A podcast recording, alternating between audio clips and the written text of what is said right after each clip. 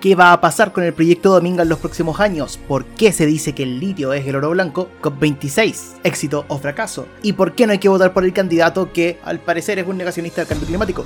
Entérate de todo esto y más, pero claramente sin nombres porque es ilegal. En este tu programa favorito, todos los días son domingo.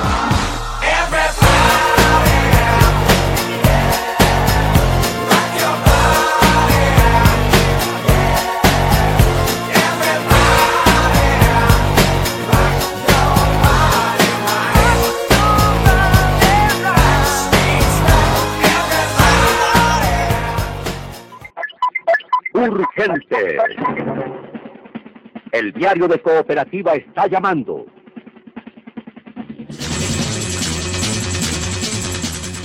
El escenario dantesco. Ya, todos muy tranquilos. Es sábado, antes de las elecciones del 19 de diciembre. Y los jóvenes de todos los días son domingo cumplen su deber patriótico lanzando este programa para que usted en su casa deje de comerse las uñas, se relaje con un poco de ciencia. Igual conté hartas mentiras en esa breve introducción. Este programa no es para relajarse, chiquillos, como hablamos varios temas más o menos controvertidos. para la gente que escucha el programa sabe que el programa 19 eh, empezó la grabación y nos echamos más de una hora y decidimos cortarlo en dos partes. Esta es la segunda parte de ese programa del programa que fue lanzado el 12 de diciembre. Para que le pongan ojo. Les recordamos que en el programa 19 hablamos sobre todo de minería verde, eh, cómo se vende y por qué no parece ser tan plausible. Cuáles son las estrategias de marketing que hay detrás de la misma. Y como escucharon en la introducción, en la cual no, no se hace referencia a ningún candidato, porque es ilegal, en este programa vamos a hablar de Dominga, qué va a pasar, o sea, qué pasó con las predicciones que hizo Alejandro en el antepenúltimo programa. También sobre el litio como el oro blanco, que está relacionado con lo anterior. Y sobre qué cosas que están pasando o pasaron en la COP26. La COP26 fue un fracaso, no fue un fracaso, hay cosas buenas, cosas malas. Todo eso lo hablamos en este programa. Ya terminando el año y con las elecciones a la vuelta de la esquina y después de eso las fiestas y todo el cuento. Solo queremos agradecerles a todos los que nos han escuchado a lo largo de este año particularmente. Y que cada vez que faltamos o eh, tenemos problemas, porque tenemos problemas, es como esto, todos los días son domingos, no lo paga nadie. Eh, esto es un amoroso recordatorio a la gente que nos empezó a putear por el programa del CDS. Que a estos tipos les pagan, no caballero señorita, a nosotros no nos paga nadie. Y eso es terrible. Pero eh, claro, con los problemas que nuestros trabajos eh, respectivos como que hemos cesado un poco como la periodicidad de los programas. Pero siempre tenemos presente grabar cosas nuevas, porque nos piden cosas nuevas y eso nos alienta mucho.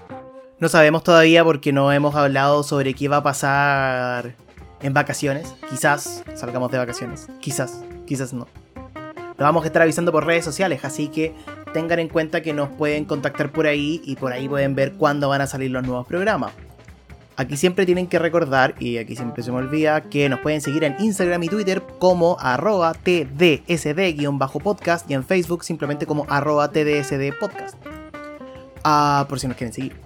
Ahí también se van a ir enterando más o menos cuánto salen los capítulos, eh, qué está pasando.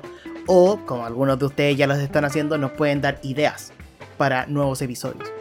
Hay un amigo cuyo nombre no me acuerdo, pero le agradezco igual, nos dio la idea de que quizás podríamos haber hecho un crossover sobre las propuestas científicas de los diferentes candidatos de la elección de mañana. Eso ya fue, amigo. Ya no lo podemos hacer, es ilegal. Si terminan de escuchar este programa, se van a dar cuenta que en sus candidatos les recomendamos fijarse en personas que estén tratando de hacerse cargo de lo que ya se va a conocer como crisis climática. Oh, porque el Carlos no dijo cambio climático, calentamiento global. Bueno, termina este programa para enterarse, porque eso está casi al final cuando se habla de COP26. Y sin más, voy a dejar de hacer que suene mi bella voz para que se empiece a reproducir las voces de nuestros yoes de hace tres semanas. Cuídense mucho. Para ir avanzando, como siempre mm. deseamos eh, hacer un programa cortito. Quería saber qué, pasa con los proyectos mineros, en qué quedó Dominga, qué pasará. Eh, y porque tú mismo dices, pues Chile, o sea, el cobre, el sueldo de Chile, entonces tampoco es como ya cerremos todas las mineras y, ¿Y qué hacemos? Pues tampoco hemos desarrollado, no hemos invertido en ciencia, tecnología, ¿no es cierto? ni en educación lo suficiente como para salir de, de ser un país extractivista. ¿Qué, qué viene? Si nos puedes contar, a- igual lo vamos a seguir hablando después en, en el otro programa, pero cuéntanos un poquito. Sí, porque no nos veíamos hace tiempo, entonces nos estábamos pegando nuestras bolas. Por eso no, nunca conseguimos hacer algo muy corto, pero bueno. De hecho dijimos este súper corto. De hecho, no, sé cuánto tiempo, ni, ni siquiera sé cuánto tiempo llevamos, así se me olvidó tomar. Claro, yo tampoco he estado contabilizando, pero yo creo que ya llevamos más de media hora. Sí, el punto es ese, o sea, ya, ok. ¿Qué va a pasar con Dominga? No lo sé, porque yo creo que con todo lo que ha ocurrido en estos meses y con la acu- acusación constitucional, pro- probablemente el proyecto se pare y, y no siga en su tramitación, que sería lo mejor que podría pasar realmente, y que se analice bien la- el impacto del proyecto. Pero tú también tienes razón, Cote, y no se puede detener la actividad minera de un día para otro solo porque tiene estas ex- exter- externalidades negativas. O sea, tenemos que encontrar la forma de hacer un balance entre lo que necesitamos para el desarrollo tecnológico, el desarrollo industrial del país, a la vez que sea compatible con las exigencias que hoy tiene el cuidado del medio ambiente en esta crisis climática. Y ahí viene el litio, que el litio es el oro blanco, porque tuvimos el superciclo del, del cobre, el superciclo del cobre empezó por ahí por el 2013, perdón, por ahí por, ahí por el 2003 y se acabó por ahí por el 2014. Ese fue el gran superciclo, el último superciclo del cobre. Y ahora se supone que viene el superciclo del litio, que se le llama el oro blanco. Y Chile no es el único, ¿eh? porque siempre hablamos de Chile, porque siempre se habla de que Chile tiene una de las reservas más grandes de litio en el mundo, pero en realidad es un triángulo de litio entre Bolivia, Argentina y Chile. Y los tres países en conjunto tienen el 60% de las reservas mundiales de litio. Y eso es súper relevante porque además somos países que tenemos una realidad económica y política totalmente distinta.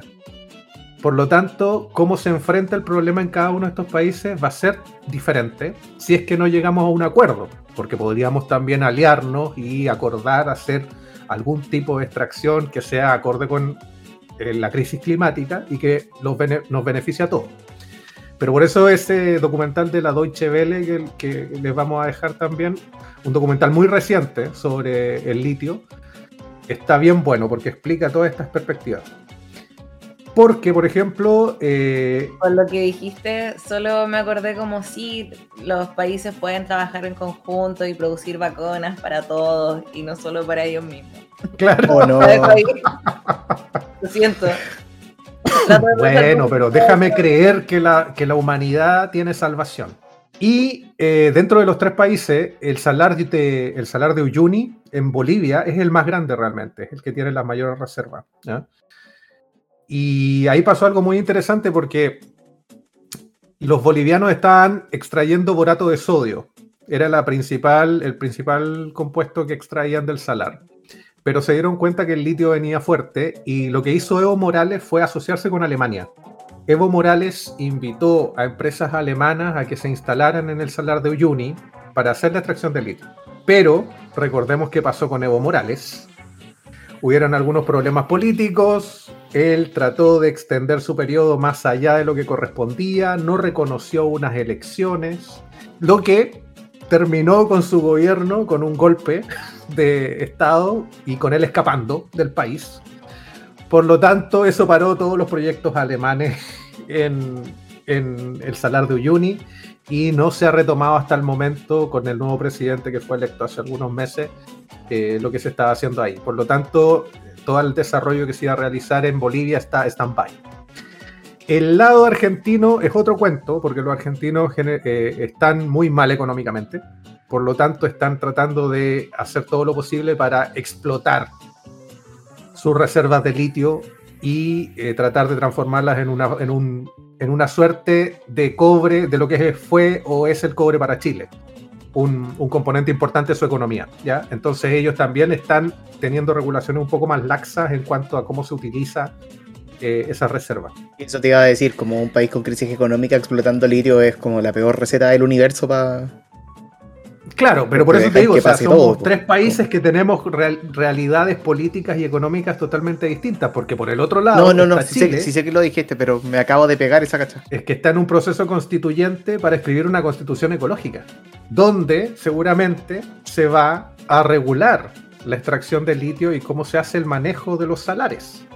Por lo tanto, estamos frente a tres posibilidades que pueden ir para cualquier parte en realidad y que pueden terminar o muy bien o muy mal. Y Alejandro, ¿y este triángulo del que habláis es como un triángulo que está interconectado entre sí? ¿Es como una zona específica? Eh, pucha, no tengo el mapa acá, pero el triángulo es en la zona de Antofagasta, eh, hacia, el, hacia el desierto en la, en la zona del altiplano. Por lo tanto, agarra esa parte de Bolivia, la zona de los salares que están a gran altura, a más de do- 2.000 metros en la parte de Chile, y la zona que está al otro lado en Argentina. Mm. No, sí que estaba pensando algo así como que si uno de los tres países, perdonando la expresión, hace mierda su parte, como que no, no afecta a las otras partes. No, no, no, no, no, ahí están bien diferenciados los yacimientos, pero Ah, ya. entre los tres se, se concentra el 60% de, de, de lo que se estima hay a nivel mundial de litio Mm. explotable. ¿ya? El punto es que, y en Chile, SQM, Sokimich, es la empresa que tiene las concesiones para traer, extraer el litio. Y recordemos todos los problemas que ha tenido SQM. Inserte meme de va a suceder otra vez. Entonces, aquí música, música de tensión. Chan, chan, chan. La próxima acusación constitucional va a ser revelada por Alejandro Ayun. Y se Entonces, llama Alejandro, ¿viste? Tu tocayo. ¿verdad? Ah, ya, ya, ahora caché, ya. Eh, bueno, y el punto, ¿cuál es el punto con SQM? Que SQM, SQM justamente por todos los desarrollos mineros que, que tiene, es el segundo extractor a nivel mundial de litio. O sea, una empresa que era estatal, que fue privatizada durante la dictadura cívico-militar a la mala y se le entregó al yerno de Pinochet, es el segundo extractor a nivel mundial de litio. Y el problema es que la extracción se hace desde la profundidad, ¿ya? debajo del salar, se hace una extracción de salmuera, como a 40 metros de profundidad. Y luego se crean piscinas, que son bastante grandes, donde se hace decantar esta salmuera, se utiliza muchísima agua para hacer este proceso. Para hacer la decantación en la superficie, donde después de la evaporación queda un barro que contiene el litio. Entonces aquí estamos hablando de además un proceso que utiliza el agua de las napas subterráneas de una zona que tiene escasez hídrica para justamente la extracción del mineral. Entonces no es solamente la destrucción del ecosistema del salar como tal, sino que es la utilización de capas o de, de- napas subterráneas eh, que, que son de, que pueden ser de utilización humana para consumo humano o para agricultura a, pequeña escala o a mediana escala, o que incluso puede servir para alimentar a la ciudad de, de Antofagasta. Entonces, esos son los problemas que tenemos que conversar. Aquí no es que... Y el otro gran problema en Chile, que justamente como para cerrar el triángulo de las Bermudas, que nadie sabe lo que pasa ahí adentro, la, el agua en Chile está entregada a los privados. Bienvenidos a Chile.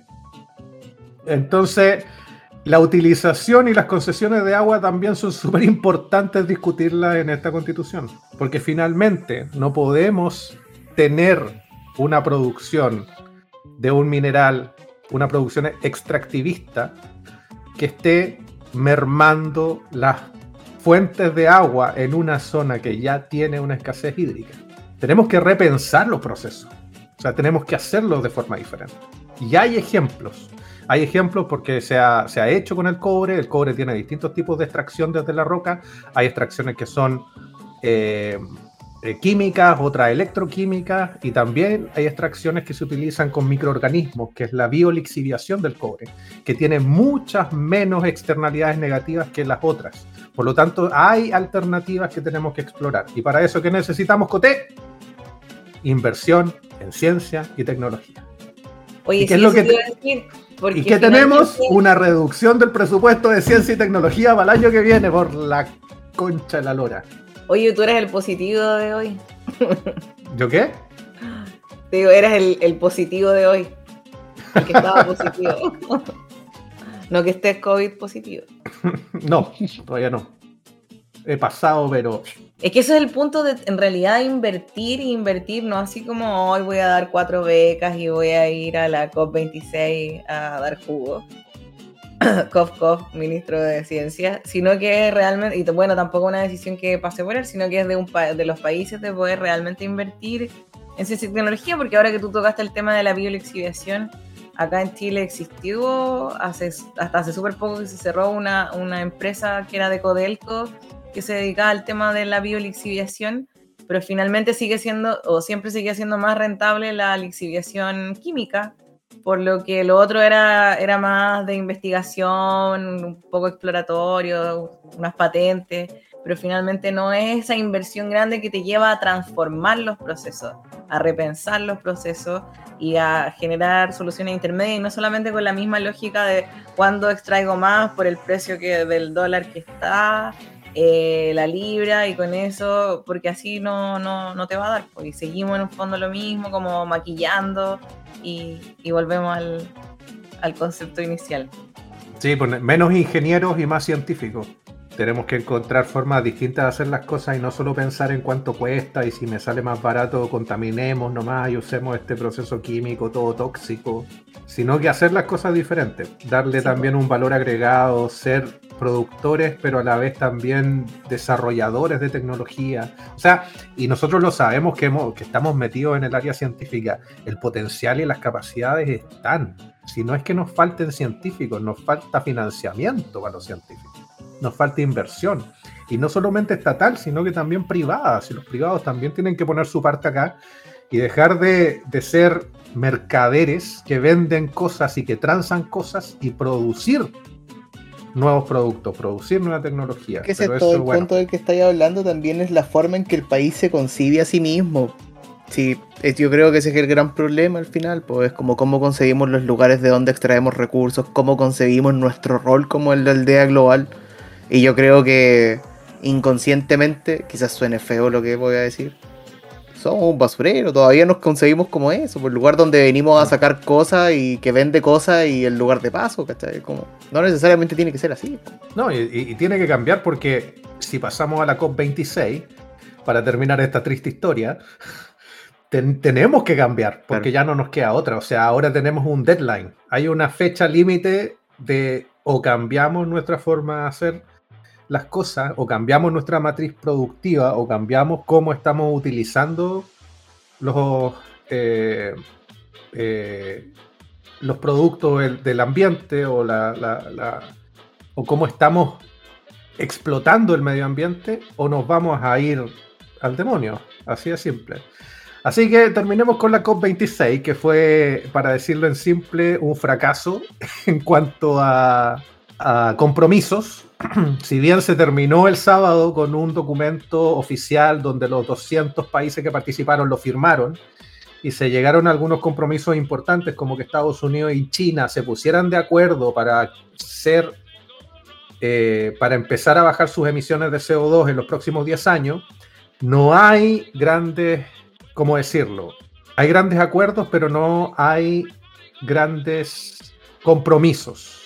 O sea, no se comprometen a, sino que se insta a, se sugiere que, se, por lo tanto, no hay compromisos reales, no hay compromisos de eh, cuánto vamos a disminuir en este tiempo. Ah, me estáis diciendo, dejaron guías de acción nomás.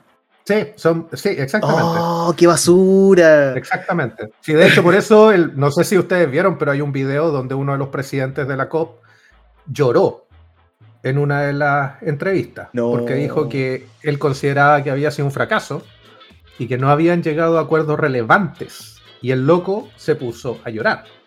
Yo, yo no vi nada de la COP, sí. Revísenlo en YouTube y lo van a encontrar al tiro. COP26, eh, presidente, pam, va a salir el video.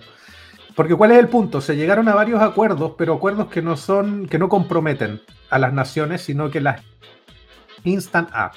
Y el problema de esto es que eh, estamos contra el tiempo. de buenas intenciones de nuevo. Es- Claro, estamos contra el tiempo y para el 2030 las metas de reducción de carbono, según los expertos, no son suficientes para poder mantenernos bajo el 1.5 de temperatura, de incremento de la temperatura. ¿ya?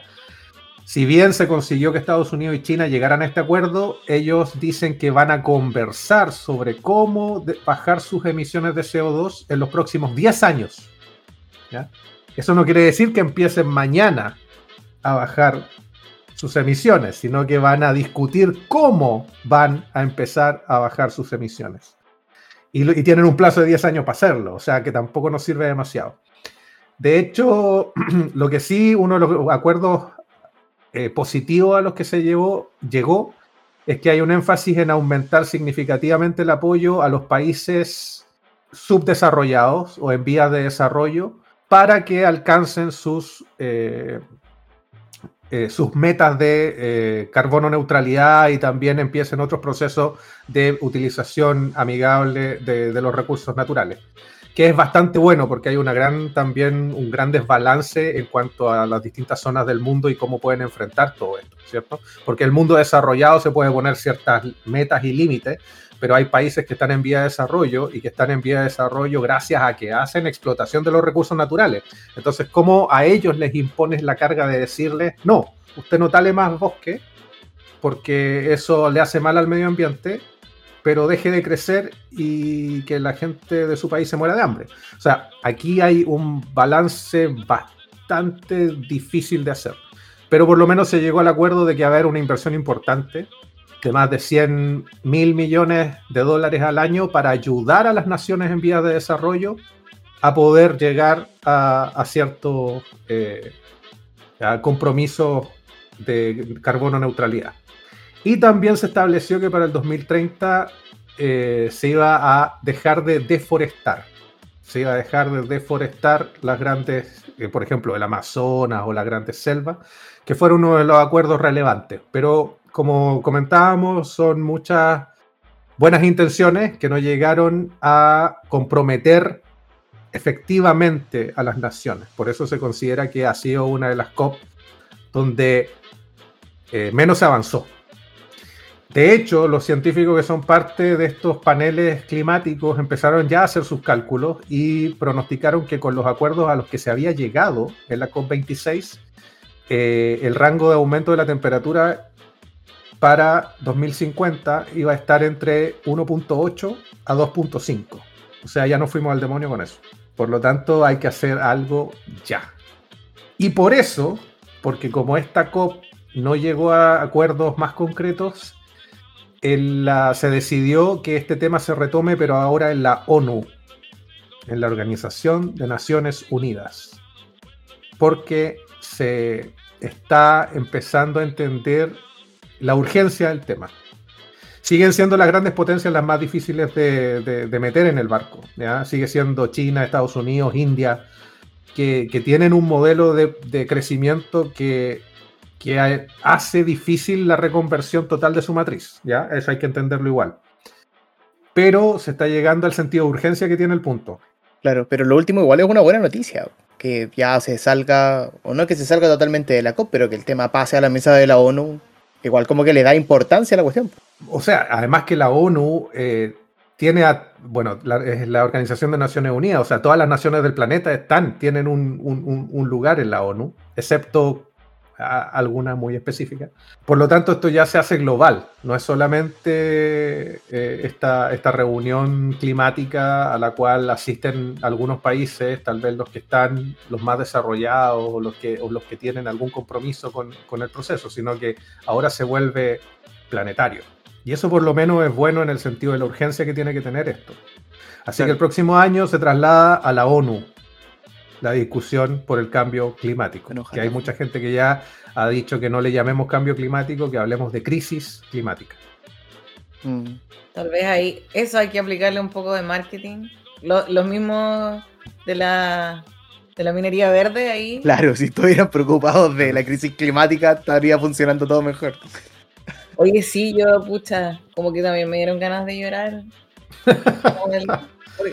Es que la cuestión es como, oh, me, me vienen muchos de vu de otras instancias cuando es como que tú decís, hay que hacer esto. Y todas las personas en la reunión hacen como que sí, es súper importante, súper importante, pero nadie llega a ningún acuerdo y salís de la reunión y sabéis que finalmente no quedaste en nada. Y esa reunión pudo ser un mail. Mm, qué terrible. Y como sí, me da esa sensación. Sí. Porque finalmente es como sí, raya para la suma, eventualmente, pero te están diciendo es una crisis, hay datos, la cuestión hay que actuar ahora, estamos en 2022 casi, y en 10 años más de que entre que China y Estados Unidos se pongan de acuerdo ya es 2032. Entonces como que nada me cuadra dentro de los plazos que están establecidos, pero sigue Sí. todo igual. Y este podcast probablemente va a salir en, cerca de las elecciones de la primera vuelta. Por lo tanto, no sé si va a funcionar esto, pero pensando en eso, usted no puede votar por alguien que niegue que hay una crisis climática. O sea, no vote por negacionistas de la crisis climática. Necesitamos que realmente se tomen acciones y por eso necesitamos que ten- tener una constitución ecológica y presionar a los políticos y seguir estos temas. Si al finalmente la única forma de que estas cosas cambien es que la ciudadanía presione, esté informada y siga estos temas. Porque si los dejamos a los intereses económicos y a los intereses políticos, es donde estamos, es donde estamos hoy. Aquí nos trajeron los intereses económicos, aquí nos trajeron los intereses políticos. O sea, a la mierda. Escuché en mi cabeza Es ahora, a mi es profesor ahora guía. el momento. Es ahora el momento de que la gente se involucre y se informe. Mm, Para eso estamos acá. Escuché en mi cabeza a mi profesor guía. Saludo a Guido Vallejo. No creo que no me escuche, pero un saludo igual. Pero vamos que es el potito, pues, señor Murillo. ¿Quiénes son los negacionistas? Es que no sé si vamos a entrar, no sé si es ilegal, por eso, es ilegal hacer llamado a votar o a no votar en cierta época. Ah, de veras, porque va a salir ese día. Sí, Es verdad, por Porque eso. no se puede hacer campaña política ni llamar a votar por uno u otro candidato. Loco, por aquí, eso no quise decirlo. aquí Alejandro demostró ser un genio. Pero genio. Qué bueno que no, que no pesca. Oye, estos temas dan ganas de llorar. Pero todos saben quién es, todos saben quién es el negacionista. Ah. Todos saben. Sí. Oye, estos temas dan ganas de No llorar. quiero decir nada porque voy a decir algo. Oye, estos temas dan ganas de llorar, pero yo creo que ya nos tenemos que ir a llorar a privado porque ya se acabó el tiempo del programa. No, no, usted no llore, infórmese y ocúpese. Sí. Y hágase un copete bien fuerte. Claro. Y recomiéndele el podcast a sus amiguitos y amiguitas. Sí, y así todos nos informamos más. Porque Y se viene vamos- más, se viene más. Y vamos a, ahí a regularizar la cosa y, y a tener muchos más programas. Vamos a salir de ICOM, no se preocupen. Vamos a salir de ICOM, exactamente. Ya pues Vamos a tratar. Vale. Ya que Eh, estén muy bien. Eh, éxito, Carlos, ahí con tu nuevo baño. Gracias. Baño termorregulado. Supongo que está inaugurado ya el baño. No, esas cosas son privadas, pues, Alejandro. El trono. Chao, Alejandro. Y nos vemos el próximo programa en Todos los días son domingo, porque todos los días son domingo. Vale. Y recuerden que el próximo domingo es un domingo muy importante. Vayan a votar. Vale, chiquillos. Levántate, papito. Cuídense mucho, que estén bien. Chao, chao. Chao.